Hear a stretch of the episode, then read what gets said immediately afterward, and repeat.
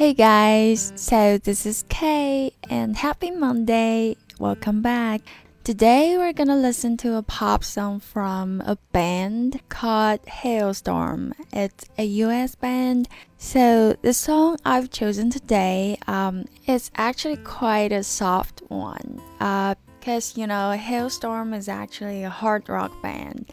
I like their songs, but I just kind of prefer, um, you know, a soft song with a powerful voice. So the lead singer of Halestorm, she has this kind of really energetic voice. It's like uh it's really like a storm. I mean a lot of their songs are like storms. Quite speedy both emotionally and I'm talking about the rhythms. But I certainly like this one better. Okay, let's have a listen in your room.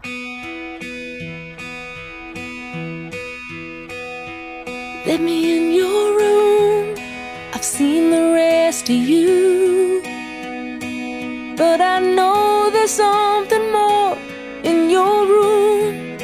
I'm right outside your door. Show me things you've never shown before. A few pictures from your past, and those walls you painted black secrets that you keep under your bed. All you have to do is let me in your room. You can be yourself. You don't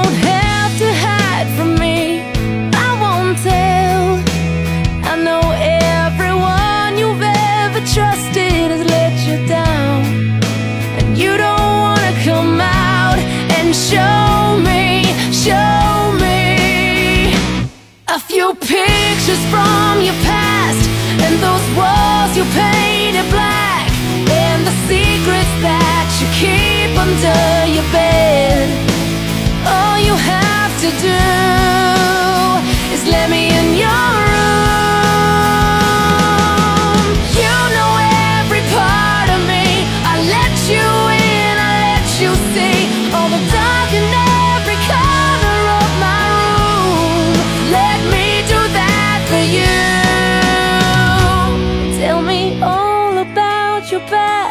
Why you painted those walls black. Baby, it's alright. You're safe in here with me. Open up so I can see a few pictures from your past and those walls you painted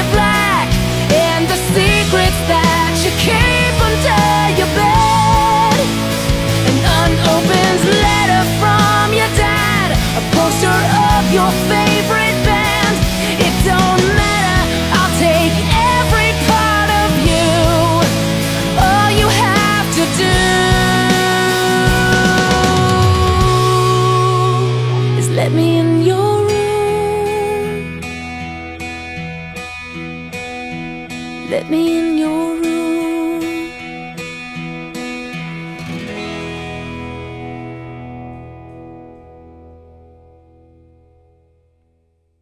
So, have you ever experienced something like this? You let someone in and you show this person everything about you, but mm, let's just say you don't get the kind of honesty you handed out. All you got is just quietness, or I don't want to talk about this. Or have you ever experienced something like this? You met someone and this person is actually quite nice. But the thing is, they just didn't want to talk about things happened in the past because they just thought it's probably not necessary or too heavy to talk about. But it was quite obvious to you that whatever it is, it's absolutely bothering the other person and affecting the relationship that you have with this person. And you were like, you just wanted to scream. You just, you just felt so hopeless because all you ever wanted was to be in this person's life, to be in this person's uh, room. Because, you know, love is about sharing. And I'm a huge fan of uh, keeping things a little bit private sometimes. And I respect that. But if the thing that you're keeping from the other person is clearly causing problems and affecting your, you know, relationship, then you may as well just spill it out. Cause trust me, um, yeah, I've experienced that personally. You have no idea what it feels like to be in the dark, to try your best at guessing, which is absurd because you know a lot of times your chances of getting right is just so almost impossible. And we only care because we actually care, right?